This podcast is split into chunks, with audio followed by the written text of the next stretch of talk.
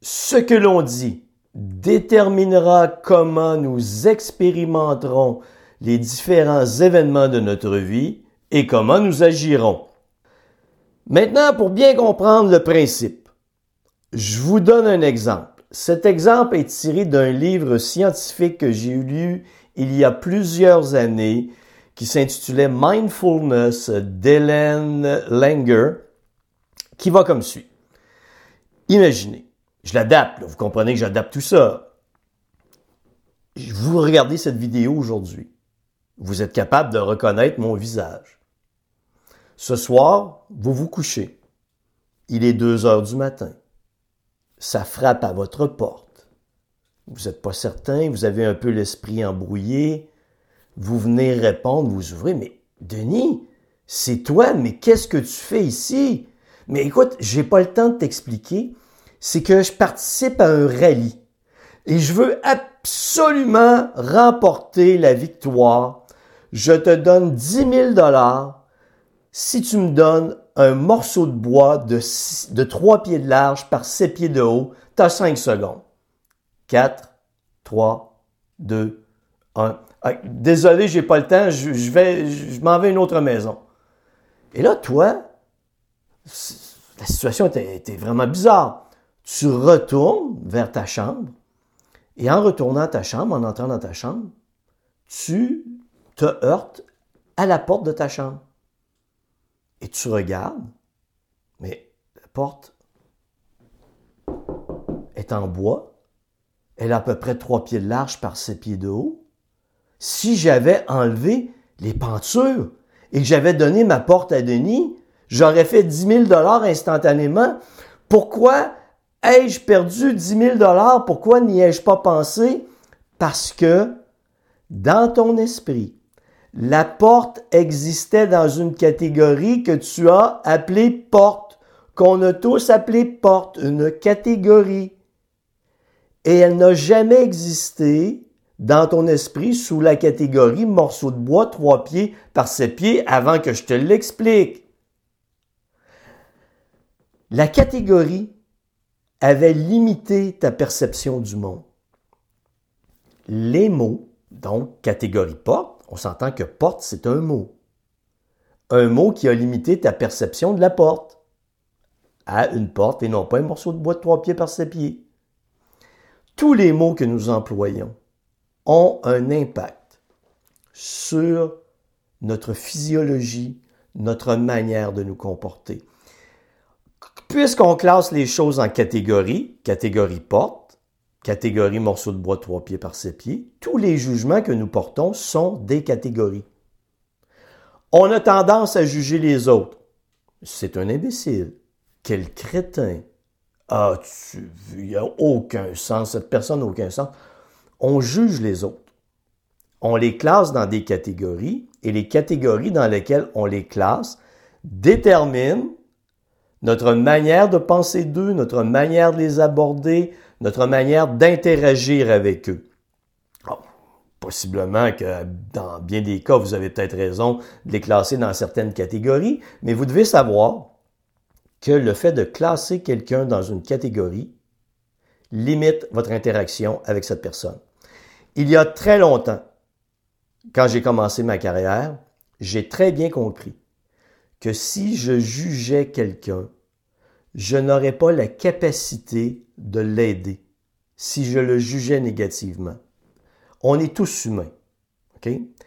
S'il m'arrivait de classer quelqu'un dans la catégorie imbécile, je savais à ce moment que je ne pourrais jamais bien le servir parce que mon cerveau allait constamment détecter toutes les informations qui me démontrent que cette personne est un imbécile. Vous me suivez? La catégorie, le mot que j'emploie a cette puissance. Et qu'est-ce que je faisais alors? Si j'étais pas capable de me débarrasser de cette catégorie pour faire passer la catégorie d'imbécile à personne qui a vraiment besoin d'aide? Je la référais à quelqu'un d'autre. Mon rôle, c'était de bien servir. Je ne peux pas bien servir si je juge négativement quelqu'un. Vous me suivez? C'est un exemple clinique. Mais dans votre cas, la manière dont vous jugez les autres détermine comment vous allez interagir avec eux. C'est inévitable. Vous me suivez? Ça, ce sont des jugements de nous par rapport à quelqu'un d'autre. Maintenant, il y a les jugements qu'on se porte à soi-même. Vous venez de commettre une erreur. Ah, je suis un incapable. Hein? Je suis, ah, que je suis pas bon. J'arrive jamais à rien. J'arrive jamais à faire quoi que ce soit correctement. Ça, c'est une catégorie dans laquelle vous vous êtes enfermé. Et quand vous entretenez un langage aussi négatif, vous ne pouvez pas en sortir. Parce qu'à toutes les fois que vous commettez une erreur, vous vous jugez négativement. Et ça, ça s'entretient là. C'est un réflexe que vous entretenez. Jugement par rapport à quelqu'un d'autre, jugement par rapport à soi-même, jugement par rapport à une situation. Oh mon Dieu, il vient de se produire quelque chose dans ma vie. C'est quel drame. Je ne sais pas comment, oh, je vais faire pour m'en sortir. Il y a juste à moi que ça arrive des choses du genre que je suis malchanceux. Ah! Vous avez compris? Dramatisation.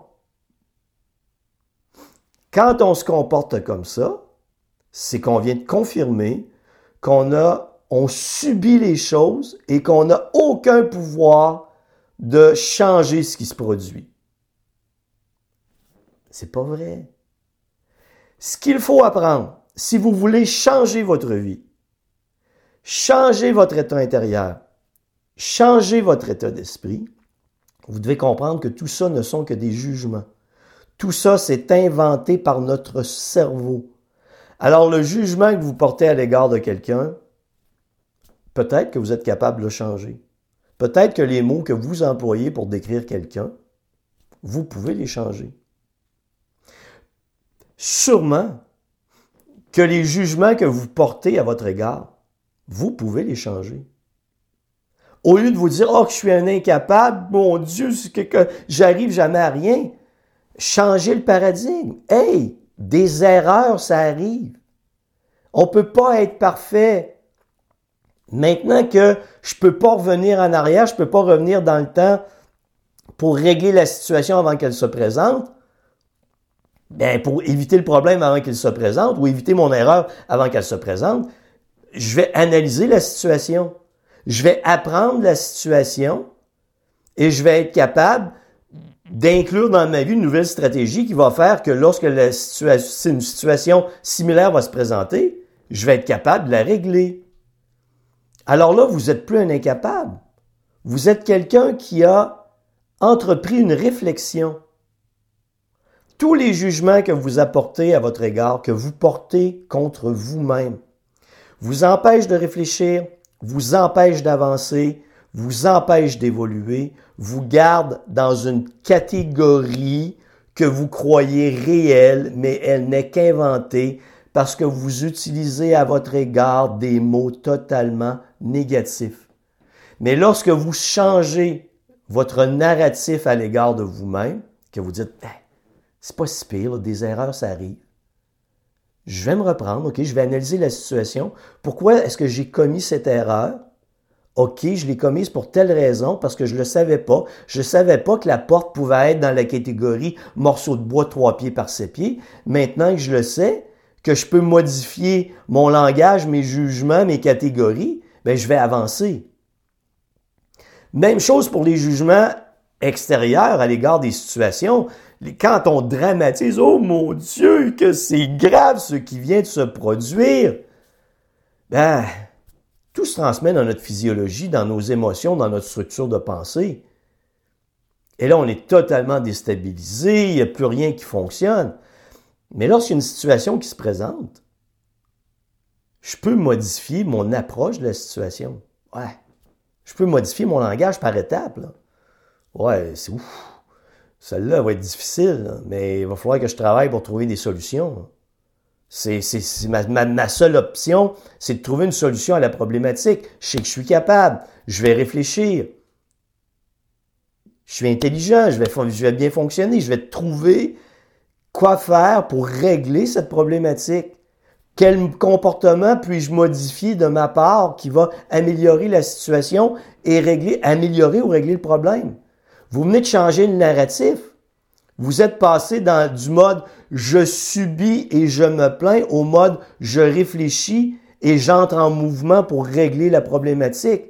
Et plus vous faites cela, plus vous, vous vous sentez en contrôle de la situation, vous développez une confiance en vous, vous développez vos capacités, vous êtes capable d'évoluer et d'avancer. Euh, ah, je vous dis ici, bien important, je résume. Il faut toujours remettre en question ce que vous dites. Si vous vous jugez, si vous jugez les autres, si vous jugez les situations comme étant toujours dramatiques et vous êtes stressé, blablabla, bla, bla, bla, vous me suivez là, tout ce que je viens de dire, quand vous comprenez que tout ça est inventé par votre cerveau et que vous remettez en question ce que vous dites et que vous analysez l'impact négatif que ça a sur vous et que vous dites c'est pas ça que je veux dans ma vie, je peux modifier mon narratif de manière à diminuer l'intensité de, ma perception de la situation, de ma perception de l'événement, pour faire en sorte que je me sente en contrôle, vous allez nettement vous améliorer dans toutes les facettes de votre vie. Maintenant, pourquoi certaines personnes ne veulent pas changer? Il y a des bénéfices secondaires à se plaindre. Les bénéfices secondaires, c'est de la manipulation ces gens-là manipulent les autres parce que sont relativement larges dans leur vie et elles se plaignent tellement que les autres font les choses à leur place. Les autres tentent de vivre la vie de la personne à sa place parce qu'elle ne fait que se plaindre. Elle est devenue une personne manipulatrice par excellence. Si elle ne veut pas faire ce travail, c'est son problème.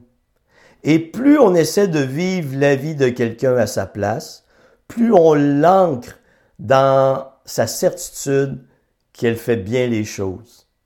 Parce qu'elle a tous les avantages, plein de bénéfices secondaires. Vous faites toi sa place. Oh, je suis pas capable de faire ça. Denis, pourrais-tu le faire à ma place? Je trouve ça tellement compliqué. Non, grouille ton cul. Grouille ton gros cul, prends ta vie en main, fais-le, puis si tu veux pas le faire, ben vis avec les conséquences et endure. C'est pas mon travail. Dernière chose, euh, en lien avec ça, faites attention à votre entourage. Faites attention à vos amis. Les six personnes les plus près de vous déterminent ce que vous allez devenir. Si vous êtes entouré de géniards et de pleurnichards, vous avez toutes les chances de devenir un géniard et un pleurnichard. Si vous êtes entouré de personnes obèses, vous avez toutes les chances d'adopter leur comportement et de devenir une personne obèse. Si vous êtes entouré de gens proactifs, joyeux, euh, qui, aiment qui aiment ça s'amuser, euh, le, le positif, la recherche de solutions, qui veulent avancer dans la vie, vous allez devenir ces personnes. Ce que je vous dis, modifiez votre narratif. Sachez que tout ce qui est négatif est inventé par votre cerveau modifiez votre narratif et entourez-vous de personnes qui vont vous permettre d'évoluer, de progresser. Bonne réflexion.